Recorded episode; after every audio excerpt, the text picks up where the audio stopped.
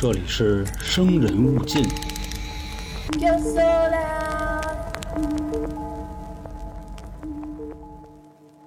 马上又要迎来金秋九月了，九月大家都知道啊，是一个丰收的季节。丰收呢，也意味着新的开始。春点的听众里呢，有不少正在上学的小伙伴。那在这里呢，祝各位马上步入初三的、高三的、大学毕业的小伙伴都能有未来一个更好的前程。之前在群里、在节目里也多次说过啊，高三可能是要改变我们人生很重要的一次抉择，相对来说会非常的公平，所以希望大家也能抓住这样的机会。同时呢，春点也会带来更多更好的节目，陪伴各位每一个奋斗的夜晚。在这里呢，也特别祝愿我们的小佳同学可以考上一个理想的大学。大家好，这里是由春点为您带来的《生人勿近》，我是都市传说叙述员黄黄。今天呢，那就应个景儿，毕竟呢，马上也都要开始新的生活了，所以呢，同样给大家带来的是关于校园的灵异事件。那今天这个地点呢是在北京，啊，虽然说在北京，但是这个学府想必很多人生下来的时候就得听的，家里人最爱说的一句话啊。你长大了啊，一定要考个清华北大的，光宗耀祖。所以今天呢，我们就把目光移到著名的北京大学。关于北京大学的历史啊，就不跟大家过多的介绍了。这里面呢源远流长。之前关于清华北大到底哪个学校好呢？这两年也是没完没了的打。但不过甭管谁高谁低，您只要能上去，那也绝对啊首屈一指的事儿了。啊，其实我们在上次说香港大学的那个都市传说的时候就说过，每一所有名的、没名的高校里，一定都会流传着很多都市传说。其实这里面的意义啊，我还没太想明白，可能更多的呢是为这些大学生活啊带来一丝别的思路。因为这里的故事啊，实际上爱情偏多。那咱们就来说说今天第一个故事，也是在北京大学里非常有名的一个故事。叫六零九教室。呃，这个六零九教室在哪儿呢？在五号教学楼，因为大学都比较大嘛，有个十几个教学楼也不是不可能。这个自习室呢，还有一个说法叫五个人自习室。以前呢，甚至还有一种很唏嘘的叫法，说是每年啊，总会有那么一两个想不开的学生在这里跳楼。那说这个故事呢，发生在一个姑娘的身上。也是马上就要到期末了，大家呢都是玩了命的在自习室里疯狂的这个补习也好啊，学习也好，假努力的呢干脆就豁出去了，爱怎么着怎么着。可能等着最后大四的清考，真努力的人呢，人家在这儿还是想拿一个更好的成绩，到时候毕业的时候呢，可能还会有更多的这个惊喜吧。说当时有这么一位学姐就决定了，今天晚上直接就跟这儿通宵了，也不管了。其实大学到现在呢，仍旧会专门开设一些通宵的自习室，就是为了很多同学呢方便学习。但是出于种种考虑，比如说费电啊，再比如说呢，怕这个晚上有什么不该发生的事儿，所以一般来说呢，能这个昼夜长明的自习室呢，就这么一两间。这天呢，学姐就来到了这个午觉的六零九教室，反正奋笔疾书了半天吧。再一睁眼一看，好家伙，现在两点钟了，想着是回去睡觉呢，还是继续读呢？因为毕竟回去再洗漱啊，女生嘛，相对精致一些，也有三点了。再一睁眼，六点也该吃早饭了。那回去不回去呢？一看到呢，这间屋子里的所有的小伙伴都已经走了，他想干脆就在这儿凑合一宿吧。又想着呢，怕有别人中途来打扰，所以干脆他直接把屋里的灯也关上了。垫了几本书，就在桌子上睡了起来。嗯，可能是因为这个教室里啊，确实一到了甭管什么季节啊，有点阴冷，又没有被盖，所以呢就惊醒了。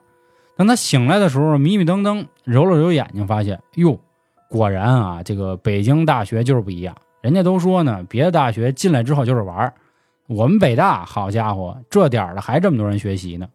当时呢有点惭愧，心说啊，别人都在学习。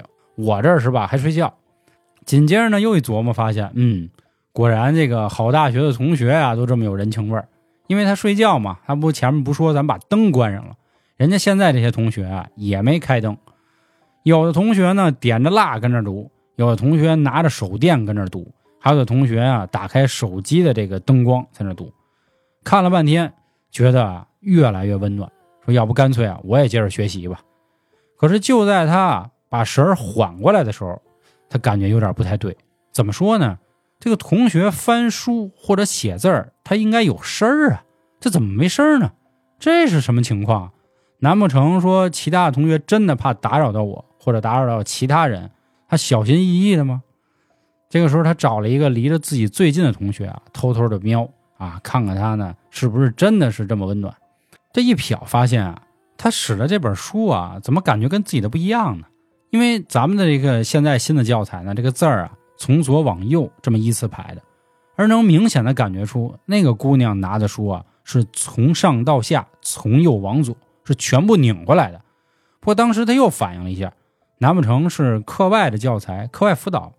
但是他看到书皮儿之后发现不对，这就是跟我一样学科的书啊。可是这个书的封面上面清晰的写着。这是一九二几年的教材，再借着这个昏暗的灯光啊，定睛一看，这个姑娘呢，留着一个三齐的发型，身上穿着一个蓝色的绸子，并且是那种中山扣，下面呢，隐隐约约可以看到，好像有一个黑色的裙子，白色的长筒袜，以及那种像洛丽塔那样式的鞋。不对，这是我们现在的人吗？紧接着他又揉了揉眼睛，再次看，啊。这很像是民国时候的人呀，可就在他惊恐万分之际呢，他居然就睡着了。等他再睁眼的时候，就已经天光大亮了。他想，可能啊，应该是昨天晚上太累了，这半夜是自己做了个梦。但不过这个梦啊，是真够真实的。回到宿舍之后呢，越想越害怕，心思呢已经完全不在学习上了。丧事呢，紧接着又一件一件事的发生。首先就是他期末考试直接挂了三科，另外呢就是男朋友也给他戴了绿帽子，跟别人跑了。当时他的舍友啊看出他不对了，就问他说：“哎，说你最近到底发生什么事儿了？怎么感觉你每天魂不守舍的？”他就把当天晚上事儿告诉他，说：“我那天啊正在自习室学习，后来半夜我醒了一次，我数了数呢，发现啊屋子里刚才没有人，现在多出来十四个，我也不知道他们是谁。”等我再醒来呢，就是白天了。紧接着我就最近发生了这么多丧事你说我到底是怎么了呢？当时同屋的舍友说，十四个，听说从那间教室跳楼的人也有十四个。这件事发生完之后呢，这个学姐就成了第十五个人。啊，这就是关于这个著名的五教六零九教室烈士楼的说法。那下面呢，咱们继续啊。围绕着这个楼来说一个事儿，这个故事呢叫五八楼的水房。水房呢就是打水的地方。有的宿舍楼现在这个自己的屋就带洗手间可以洗澡，但是以前不一样，你洗澡呢要去专门的地儿，这个地儿呢就是水房，又可以打开水，又可以洗衣服啊，又可以洗澡。大家还经常知道啊，有一个很长的大水池子。我一般夏天太热的时候呢，有那个学长啊玩比较洋，直接跟那池子里泡着，就那么个地儿。说有这么一个哥们儿啊，这天晚上也是就打算接水。这个人啊都有这个所谓的条件反射，一接完水之后呢，忽然呢腹中隐隐作痛，就想坤那么一方。可是这个水房呢，一般来说啊，这个卫生间比较少，只有三个。他呢就赶紧奔那儿跑，好巧不巧啊，这仨坑愣全满了。他呢说得了，人有三急都不容易，等会儿吧。等了半天之后呢，发现这仨人啊没一个出来的，这人急了，就开始喊说：“哥几个啊，帮帮忙啊，这个快露头了，受不了，咱能不能快点？”说半天呢还是没人。又过了五分钟之后，这大哥实在受不了了，说：“心说干嘛呀？这要跟里头睡觉是怎么的？”瞄准了其中一个门啊，痛一脚就把门踹开了。踹开之后呢，他发现里头有一个人坐着。拿着一个本书挡着脸，他这气儿一下起来了，说：“孙子，说你跟里头蹲那么半天，你也不怕给拉脱了肛啊？”上去一把就把那个书给薅下来了。可是下一幕的场景，他慌了，他发现这个人啊没有头，就等于说只有这么一个腔子，这么一个上半身在那儿，并且呢，那个人的身上浑身沾满了血。不过这兄弟你别说啊，胆儿真大，紧接着他就把这门给关上了，然后就凿另外两边的门，就喊救命啊，有鬼啊！可是旁边那两间屋子呢也打不开门，着急之下呢，噗拉了裤兜子了，心说呢得了，我也别跟这待了，赶紧就跑了。回到宿舍之后呢，也是啊，跟屋里又洗又涮的。人此时咱刚才说啊，夜里舍友说了，哎，说大哥嘛呢？大晚上不睡觉。说哥几个，你们真不知道啊，刚才真出大事了。说我刚才去水房接水啊，我说啊上个厕所，结果一打开一门，我一看啊，有一哥们没脑袋，就跟那看书呢，浑身是血。说大哥你没事吧？这什么日子、什么天、什么地儿啊？你给我来这个？你说咱以后能不能别搞这个？我还得睡觉呢。反正舍友呢也就没再多理他。他呢也琢磨了半天，说会不会真是自己太困了，看错了呢？毕竟，怎么可能有一个没有脑袋的人还看书还上厕所，是吧？得了，别琢磨了。日子呢，还这么一天天的过。有这么一天呢，他舍友有一个人啊，就说说那小子接水接那么半天，怎么还不回来呀？说我看看怎么回事吧，渴死我了。他呢，也就去那个水房了，找了一圈没找着人，想起来了，蹲坑呢吧？因为看到此时的这个坑位啊，上着锁呢，他就过去。敲第一间门啊，一打开发现没人，第二间也没人，等到第三间的时候上了锁了。好家伙，就是他跑这儿躲清静来了是吧？也是先砸门，当当当，赶紧的，赶紧的啊！这个哥几个都渴着呢，没反应，心里有点毛了，说哼不能是在这儿睡着了吧？难不成热晕了？赶快啊，喊来一堆人，说咱能不能把这门打开？因为他怕这一脚踹踹坏了，还得赔。请来这个保安之后呢？大家合力把门一打开，傻眼了。他发现啊，他的这个舍友此时没有脑袋了，就那么坐在那儿，浑身是血。再一看，他的脑袋在哪儿了呢？原来是上面啊，水箱掉下来，直接把他的脑袋砸进自己的腔子里了。这个时候，其他的舍友反应过来，这不就是前两天他说的那个事儿吗？好啦，这是关于第二个故事，还是在这个屋里的。下面呢，咱们来说这个更经典的啊，第三个故事，叫六教幺幺五房间。一般来说呢，这个楼的门牌号啊，这个左边这六都是双数的，比如这个二四六八，右边这个数呢一三五七，这么依次排开。那幺幺五呢，为什么叫房间而不是叫教室呢？是因为你只要进了这个六教之后呢，你从明面上是找不到幺幺五这间教室的。那怎么回事呢？幺幺五是被藏在了幺幺三和幺幺七教室后面连通的一个小暗道里，相当于这间屋呢是一个暗格，它并没有窗户。现在呢变成了储物室，但由于之前呢五教出过那样的事儿啊，烈士楼嘛，所以六教这间房子也怕大家出什么问题，所以这里是明令要求是不允许通宵自习的。那有的人呢，他可能不想打扰到室友啊。就非想在这个教室楼里学习，因为这样更有感觉，所以他们都会偷偷的从幺幺三也好，还是幺幺七也好，进到这个幺幺五的房间里，然后在里面学习。里呢也相对安静多。说有这么一天呢，有这么七八个同学啊，都在这幺幺五里学习呢。有一个看起来岁数比较大的人呢，他一直在墙犄角把着。时间呢也比较晚了，大家想着啊，人这么多，这屋还没窗户。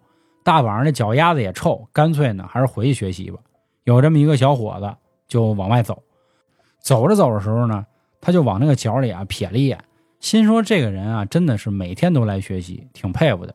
因为咱们看过很多新闻，也都知道啊，有很多人都是有大学梦的啊，并不是说非得十八岁高考才能上大学。我之前呢还碰过一哥们啊，上大学两年了，然后退学找地儿复读，再重新考，这样的人也都存在。可是他就这么一瞥啊，他发现不对了，就是这个人的身体好像是嵌在这个房犄角里的。虽然说他坐角里啊，但是人的那后背啊是一个平面的吧？理论上呢，他跟犄角之间应该是有一道缝儿的。可是这个人并没有，他等于两个肩膀头子是分别嵌在这两个角的里头。当时吓他，直接拔腿就跑了。后来跟屋里的人呢就开始聊，问这个事儿是怎么回事有人说呀，说听说以前六教的施工队发生了一起严重的事故，有一个小伙子不小心啊被卷到了水泥里，肉跟这个水泥混成了一滩。那最后怎么发现的呢？是说当时呢，他们有人在这个检查屋子的时候，看到墙缝里有那么一个布条，顺着这个布条才发现原来里面有个人，又联想到当时施工队少了一个小伙子，才知道酿成了大祸。听说啊，这间房子每每过了夜里三点之后，都能听到这个墙面上啊有这个呼哧呼哧这样这种蠕动的声音，说是里面的人想出来。那最后啊，再给大家来一个啊，叫计算机楼的三号机房，说也是有这么一个哥们儿啊，这天晚上在这儿学习呢啊，这第二天要考试了，就一直说打算跟这儿刷个通宵。学着学着也是觉得实在太没劲了，说要不看会儿学校的帖子吧。啊，每个学校都有自己的校内网，校内网也都有一些论坛，有人呢，有人吐吐槽，但是一般来说没用，因为都有 IP 地址，直接能定位到是哪间屋啊。所以大家呢在发这种的时候呢，还是注意点。发着发着呢，他就看啊，哎呦，学校还一灵异板块，这都太正常了，他就开始看。有这么一帖子呢，就有人说了，说大家能聊聊自己是怎么死的吧？他心说啊，挺逗啊，好家伙，聊自己怎么死的，跟这夜里吓唬谁呢？有的人说呢，我是跳楼；有的说呢，我是淹死；有的人还说呢，我拿车给撞死了啊，等等。他呢，其实一直没有注意到，此时这个板块的在线人数实际上只有一个人，而这些跟帖到底是怎么发的，他并没有去研究。他心说呢，你们这都不威风，我给你们来一个啊！我的死状极其惨烈，说我是被乱刀啊给捅成马蜂窝了，然后呢，身体还被撕裂，最后头还被砍下来了。你说我多惨？他这条帖子发完之后呢，其他帖子都不跟了，啊，封顶了。所以他呢也心满意足的就走了。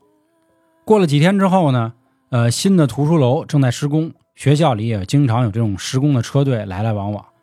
这一天呢，他自己走在去食堂的路上，图书馆也是必经之路。这个时候，附近的一辆吊车的吊钩突然断了。这个吊钩啊，由于这个惯性的作用。直接就把他给勾了起来，紧接着就把他送到了前面一个钢筋堆，等于他的身体呢，直接就被这些钢筋一下就穿透了。这个吊钩啊，它跟秋千一样，它得悠。首先呢，这吊钩先吊着他往那个钢筋堆里戳，其次呢，这吊钩还得再回来呀，一下就把他这个尸体就给扯烂了啊，直接扯了一个五马分尸。到最后啊，这吊钩一直悠啊悠啊悠，把他的脑袋也给扯了下来，等于说。这个帖子成为他的死亡预言之帖。好了，这个以上四则呢，就是一直流传啊，在北京大学的一个这个都市传说了。给大家讲的这些都市传说，倒不是说让大家不去考北大，能考上一定跟我说啊，黄哥到时候给你奖励，这太威风了。